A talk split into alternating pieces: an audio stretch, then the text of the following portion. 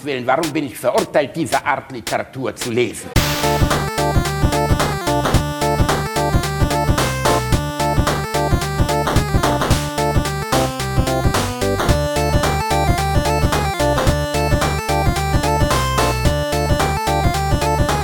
Ich lache niemals unter meinem Niveau.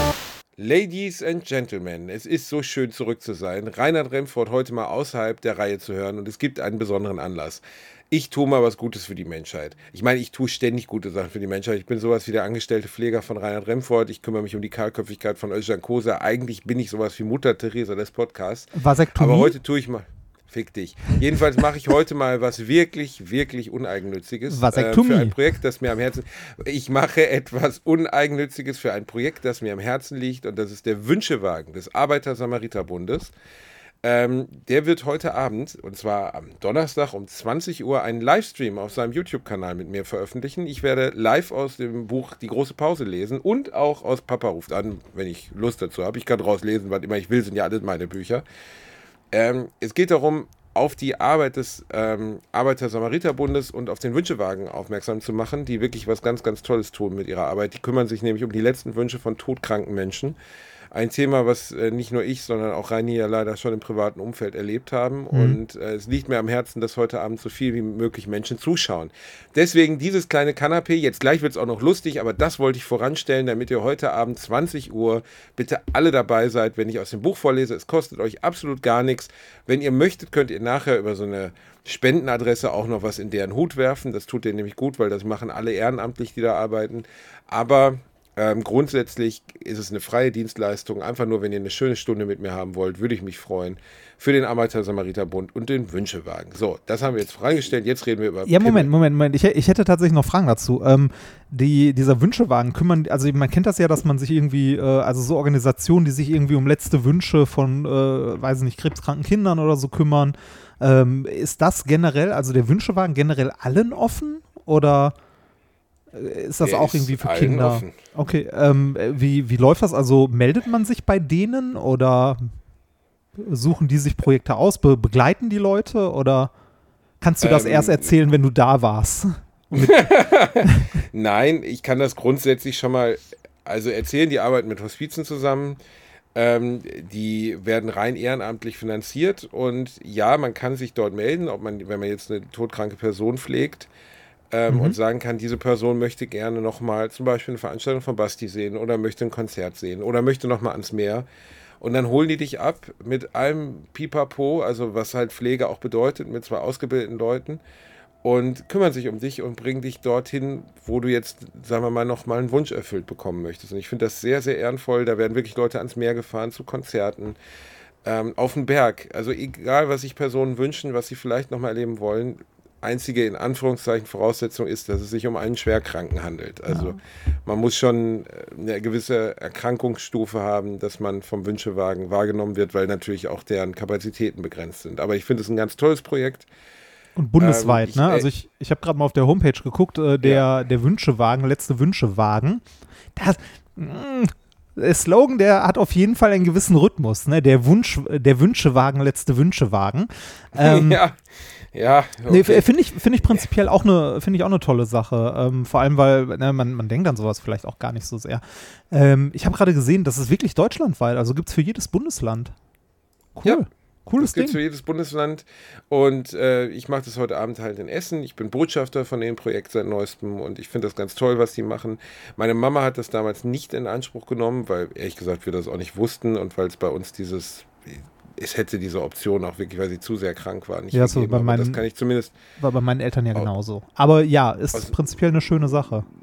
kann ich aus meinem Nähkästchen erzählen, meine Mutter hat sich zum Beispiel gewünscht, nochmal in der Sonne eine Zigarette zu rauchen. Und das hat das Hospiz äh, ihr ermöglicht und hat sie wirklich mit viel Aufwand schwerst krank nochmal herausgebracht, hat ihr ein Glas Sekt hingestellt und eine Zigarette und wir haben zusammen Sekt getrunken in der Sonne, zwei Tage bevor sie gestorben ist. Und das war für sie eine sehr schöne und wertvolle Erfahrung und auch für mich, meine Mutter nochmal glücklich zu sehen, in dieser doch sehr beschissenen Zeit einfach sehr wertvoll. Ja.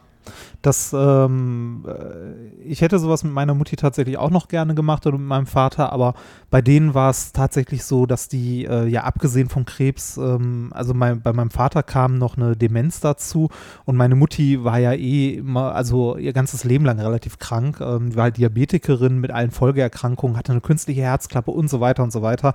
Und die lag ja zur gleichen Zeit im, äh, im gleichen Klinikum wie deine Mutter und äh, meine, also meine Mutter ist ja nur ein paar Wochen vorher gestorben. Ähm, mhm. Da ist es so gewesen, dass die, äh, dass es auch nicht, also in dem Fall halt nicht mehr möglich gewesen wäre, ne? weil die auch äh, Nierenversagen und so weiter und so weiter. Alles sehr traurig. Ähm, aber wenn man die Möglichkeit hat, sowas nochmal zu machen, ne, dann äh, finde ich es super gut, dass es solche Initiativen gibt, äh, die, wo man einfach mal anfragen kann. Manchmal sind es ja Kleinigkeiten, ne, wie du schon sagst, so noch eine Kippe rauchen oder so. Ja? Es sind Kleinigkeiten und in der Situation, in der man so krank ist, ist dein Spektrum an Möglichkeiten, die du überhaupt noch hast, Dinge zu tun, ja so maximal eingeschränkt, wenn du jetzt gelehnt bist oder schwerkrebskrank, dass sowas wirklich sehr ehrenvoll ist. Und ähm, ich freue mich, dass ich heute Abend was für die machen kann. Ursprünglich war das natürlich als Versta Veranstaltung mit Erkrankten geplant. Ähm, ja. Wir gehen jetzt in die Weststadthalle, Weststadthalle Essen, wo wir beide ja auch schon mal fast aufgetreten werden und machen das als Livestream. Ah, das cool. ist natürlich nicht das Gleiche, aber es ist zumindest die Annäherung an das, mal wieder ein Live-Erlebnis zu haben. Und das ist meine erste Lesung vom Stream, was ich auch noch nie gemacht habe. Und da werde ich auch wahrscheinlich von dem Erlebnis erzählen, das ich eben hatte, Reini, weil wir müssen ja jetzt, wir können ja kein Corona-Kanapé machen und sechs, sechs Minuten lang nein, über Tod reden nein, und dann den Leuten nicht nein, noch. Nein. Weiß, Reini, ich habe es eben richtig fett in den Arsch bekommen. Sehr schön. Nach der Vasektomie. Ja. Nein, du warst, du, du warst nee. beim Arzt, das weiß ich. Das weiß ich. Ich war beim Arzt, ich war beim Urologen. Ich habe einen zu niedrigen Testosteronwert. Ähm, ehrlich gesagt, ich glaube, mein Testosteronwert ist so niedrig, dass selbst Michaela Schäfer mich bemitleiden würde. Also es ist wirklich, als Mann ist es nicht gut. Also normal ist vier bis sechs, glaube ich, oder so. Ich habe eins. Ähm, das wundert was, mich, dass mir noch was, keine. Ich bin Physiker. Wenn Mottlis du keine Einheit da hinten dran hängst, dann kann ich heute Nacht nicht schlafen. Ich habe dann so ein, so ein, inneres, so ein inneres. Äh, ah, Bananen. Es ist vier bis sechs Bananen ja, und ich habe Hauptsache, eine da ist irgendeine Einheit hinter. Banane for Scale. Okay, ich habe keine Ahnung. Ja. Lit, Milliliter pro Liter ja, Körpergewicht. Okay, also ja, okay. So. Also okay. Es, gibt, es, gibt dort einen also, Richtwert. es ist auf jeden Fall so, dass der Arzt vor mir saß nach dem Bluttest, mich über seine kleine Lesebrille hinweg etwas kritisch anschaute und so im Sinne von, ja, da müssen wir was machen. Ne? Und dann habe ich monatelang so ein Testogel bekommen, weil ich habe für mich selber gemerkt, ich bin oft müde, platt und ähm, körperlich nicht leistungsfähig. Und ich habe so Hänger, weißt du, wo ich mich einfach mal wochenlang nicht gut fühle. Hm. Und ähm, einfach Melancholie, aber keine Depression, sondern einfach Sachen, wo ich mich nicht gut fühle. Und dann hat er gesagt, das kann damit zusammenhängen. Dann habe ich dieses Gel bekommen, Testogel. Das klingt schon so, als wenn die Umbrella Corporation sich das persönlich ausgedacht hätte. Powered by Umbrella. Ja, es könnte ein drittes Und, Auge wachsen, aber. In etwa, genau. Ich könnte mhm. theoretisch zu Mr. X werden, bin ich aber nicht. Und es hat in kurzer Zeit dazu geführt, dass ich mich fideler, fitter, besser gefühlt habe. Ähm, und auch auf anderen körperlichen Ebenen wirkt sich das durchaus aus. Ähm, wobei man sagen muss, dass ich einen Libido-Verlust vorher nicht gespürt habe. Ich bin immer noch der gleiche heiße Liebhaber, der ich immer war, Reinhard. Ähm, mhm. Nur noch besser jetzt. Jetzt ist es wirklich Ron de Marco mal zwei. Verstehst du? Also wirklich einfach. Ja, das ist, äh, äh ich weiß nicht, ich, nicht du hast, du hast in Mathe nicht aufgepasst so sehr, ne? Aber 0 mal 2 ist immer noch 0. Das ist Was? für eine Fotze du bist. Egal, jedenfalls, was ich jetzt eigentlich erzählen wollte. Ich ja. habe jetzt umgestellt auf eine Spritze, eine Depotspritze. Und wo kommt diese Depotspritze rein? In den Po. Und das Schöne war, ich war in der Praxis ähm, bei meinem wirklich sehr, sehr sympathischen Urologen und da hören alle Praxisdamen hören meinen Podcast, aber den anderen. sehr schön, ja, den für den du immer Werbung auch. machst, ne? Genau, ach, fick dich. Jedenfalls auch diesen hier. Und dann bin ich mit der sympathischen Frau A, ich sage jetzt nicht den ganzen Namen, in die, in die Dings gegangen und gesagt, da können Sie ja mal drüber reden, im Podcast ist eine lustige Geschichte. Ich sage, warum ist das eine lustige Geschichte? Und sie holt die Spritze raus und das ist jetzt kein Witz. Das Ding war länger als ein Bleistift. Also nur die Spritzen, also nur, nur das Teil. Und ich sage, wo kommt denn das rein? In den Arm? Und sagt, nee, das muss ins Gesäß. Ich sage so, ah, okay, Ist der größte okay. Muskel, den er hast, ne? Ja, herzlichen Glückwunsch. Es ist der größte Muskel, den man hat, offensichtlich. Und die Spritze ist so lang, weil sie durch drei Schichten Fett muss. Da habe ich gesagt, auch oh, vielen Dank, das ist aber nett von Ihnen, Frau A. Und dann meinte sie, ja, und als sie dann drin war, sagte sie, das muss da auf der Höhe rein, weil sonst treffe ich den Ischias. Und ich sage, ja, warum sagen Sie mir das denn vorher? Und dann sagt sie original, wenn ich Ihnen das sage, wenn ich ihn getroffen habe, hören Sie nicht mehr zu, das verspreche ich Ihnen. ist doch schön. Ärzte und Arzthelfer ja. mit Humor. Aber jetzt warte, ne? und ich dachte, das ist wie so eine Impfung, halt einmal rein in den Podex, raus damit. Nein, das ist wie Olivenöl. Das muss ganz langsam appliziert werden. Das dauert jetzt so ungefähr acht Minuten. Ich sag, wie bitte? Und dann schiebt die mir Aber- das Ding in den Arsch. Aber wenn die Nadel, wenn die Nadel einmal drin steckt, tut das auch nicht mehr so richtig weh, ne? Oh Also, doch, oh echt? doch, weil das Zeug, was da rauskommt, ist wie Olivenöl und das wird langsam in den Muskel appliziert, weil sonst der Muskel reißen würde. Es fühlt sich also original an, als wenn dir einer einfach Bauschaum in deinen Arsch spritzen Mm. würde. Es war wirklich, wirklich nicht schön. Ich finde Spritzen ja auch unglaublich unangenehm. Ne? Also ich hatte als Kind immer Angst vor Spritzen beim Arzt und ich finde auch jetzt Spritzen immer noch unangenehm und denk so, boah, bleib mir weg mit der Nadel. Und wenn man so relativ viel tätowiert ist, wird man vom Arzt dann immer schräg angeguckt, wenn man sagt, ich mag Spritzen nicht. Ähm, ja, also das, das Lustige war, dass Frau A. dann selber sagte, dass sie Spritzen überhaupt nicht mag und sie froh ist, dass sie diese Spritzen nie bekommen muss, weil Testosteron an eine Arzthelferin würde dazu führen, dass man sie zu einer Art Roche Gonzales machen würde oder so. Ich weiß es nicht. Was passiert, wenn du einer normalen Frau so 10 Milliliter hochkonzentriertes Testosteron in den Hintern jagst?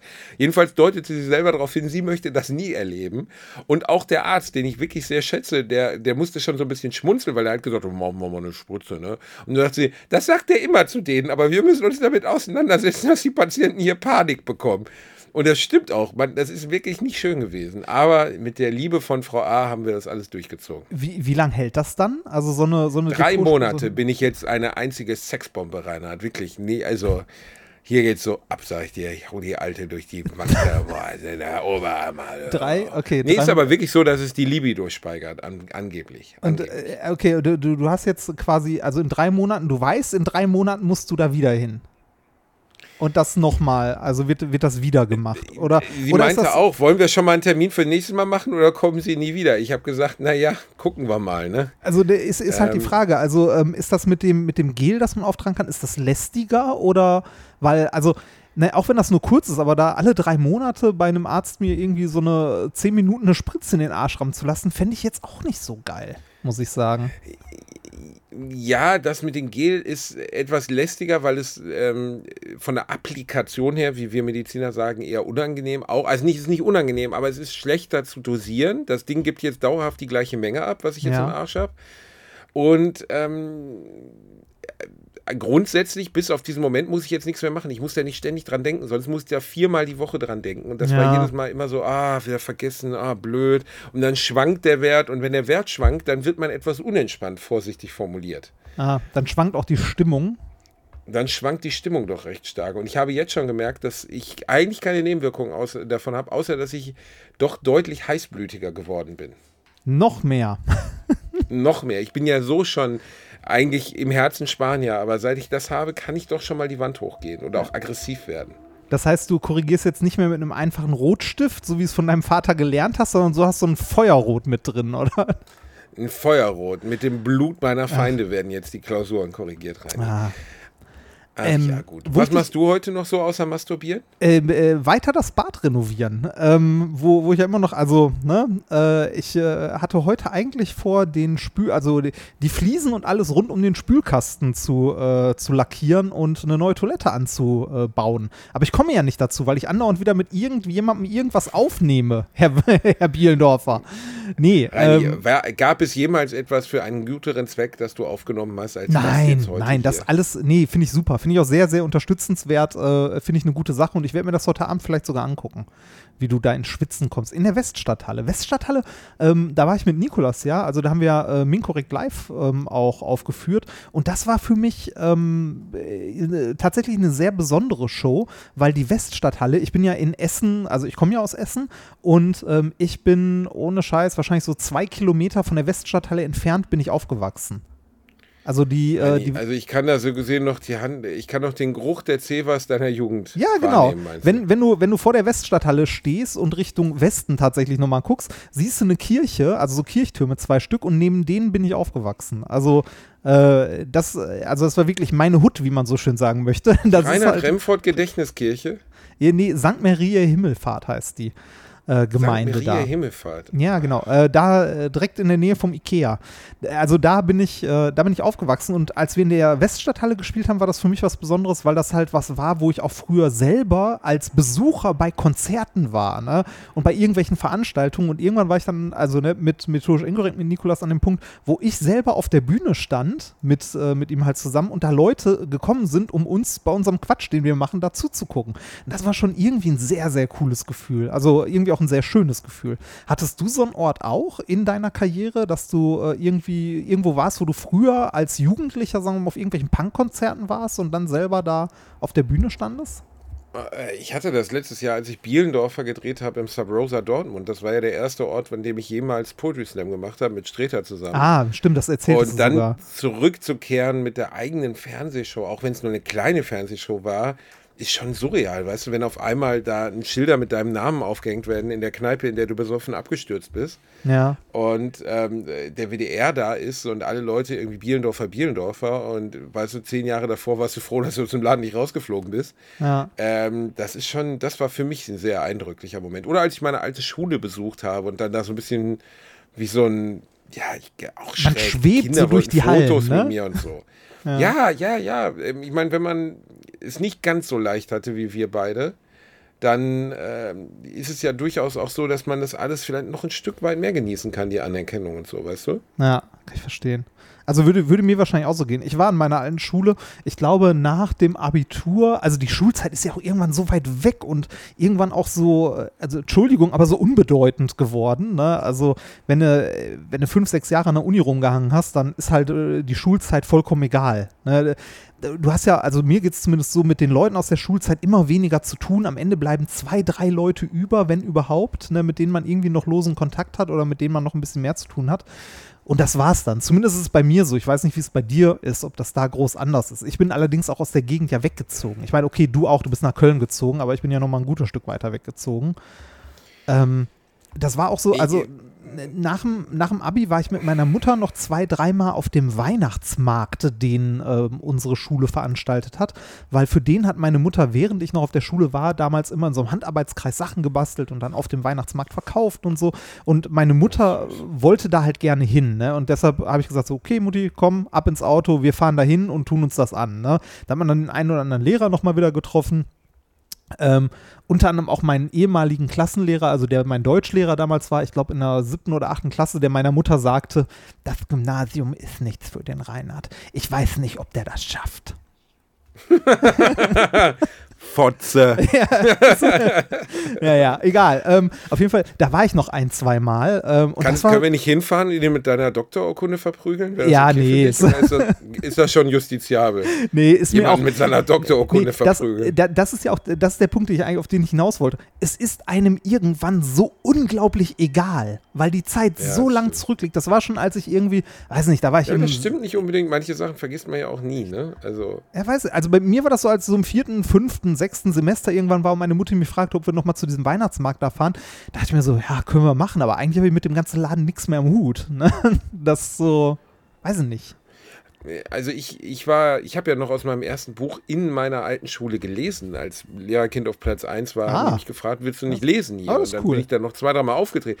Geht so. Wenn die Hälfte des Lehrkörpers dort mit verschränkten Armen in den ersten zwei Reihen sitzt und du Arschloch natürlich die Namen, aber nicht die Persönlichkeiten so geändert hast, damit jeder auf jeden Fall weiß, wer gemeint ist. Ja. Weißt du, die saufende Mathelehrerin, der bösartige Sportlehrer, Ah, diese der offenen Philosophielehrer, der nie ne? da war. Ja, alles. Die äh, Biolehrerin, die mit dem einen Sportlehrer gefickt hat auf der Skifahrt. Das war nicht so, weißt du, das kam nicht so richtig super rüber, hatte ich das Gefühl. Ähm, das waren eher anstrengende Abende. Ja, glaube ich. Das, äh, das glaube ich. Aber, Aber, natürlich ist dieser, das Schönste ist eigentlich eher dieser Verlauf. Also weißt du, das sind so diese, diese Dinge, wo ich immer inhalte. Ähnlich wie wir, als wir letzten Sommer da auf dieser Zeppelin-Halle vor 400 Autos standen.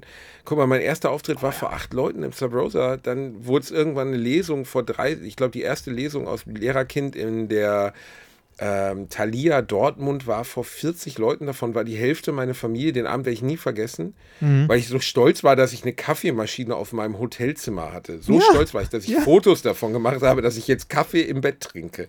Weißt du, das war für mich damals schon so, wow, ey, es gibt Leute, die haben Kaffeemaschinen in ihrem Hotelzimmer. Ja, kann ich komplett Und dann- nachvollziehen. Und dann stehst du halt sieben, acht Jahre später in der Emscher Lippe Halle und vor 3000 Leuten, die für dich da sind. Das ist schon verrückt. Ja, das, äh, ich finde das auch, ich finde das auch krass. Ich erinnere mich auch noch an die, äh, damals die ersten Science Slams, wo ich war, ähm, wo, wo halt auch äh, irgendwie so 50 Leute waren oder weniger in irgendeiner kleinen Kneipe. Und ähm, weiß nicht, mit äh, noch krasser mit Nikolas mit methodisch inkorrekt, bevor wir den Podcast gemacht haben, haben wir ja schon so Kindervorlesungen und so an der Uni immer gemacht. So am Tag der offenen Tür war es immer so, also wir haben das immer gerne abgekürzt mit Bring in the Clowns. Ne? also wenn, wenn, wenn man irgendwas zur Unterhaltung braucht, hat man uns immer ans Licht gezerrt und wir durften immer irgendwelche Experimente machen und zeigen. Da haben wir auch gerne gemacht, ne? aber wir haben halt so Kindervorlesungen gemacht.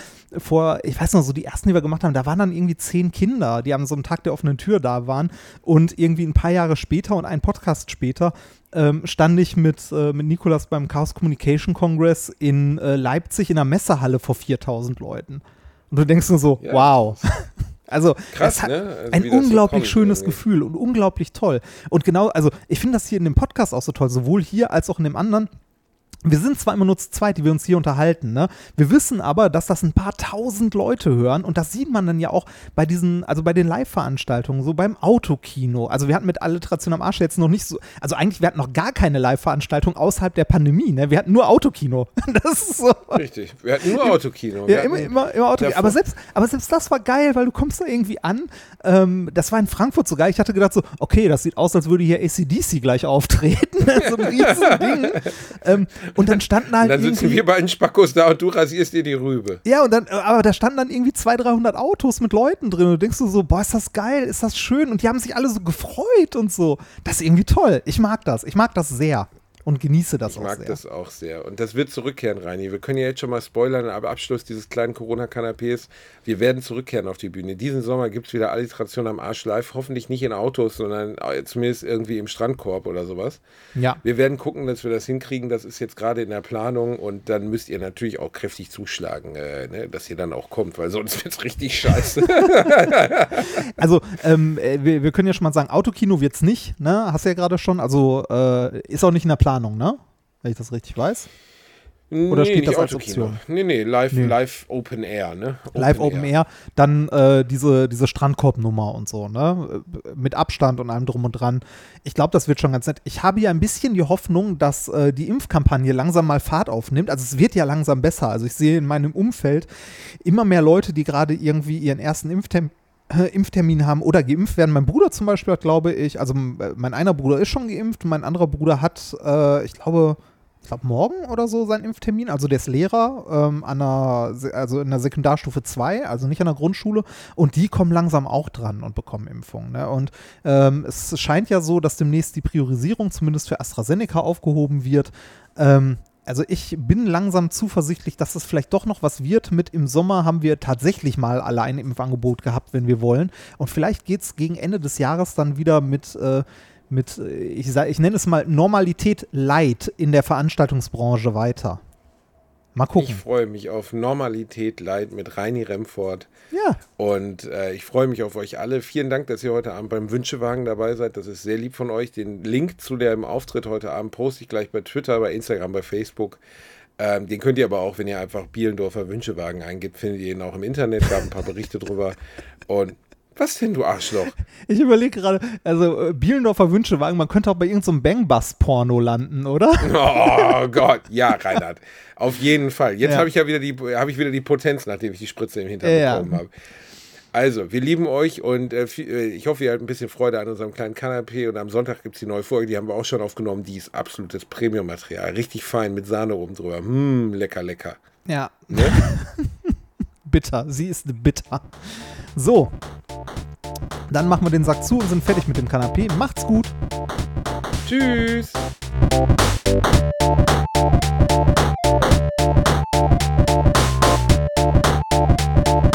Ich habe gelacht, aber unter meinem Niveau.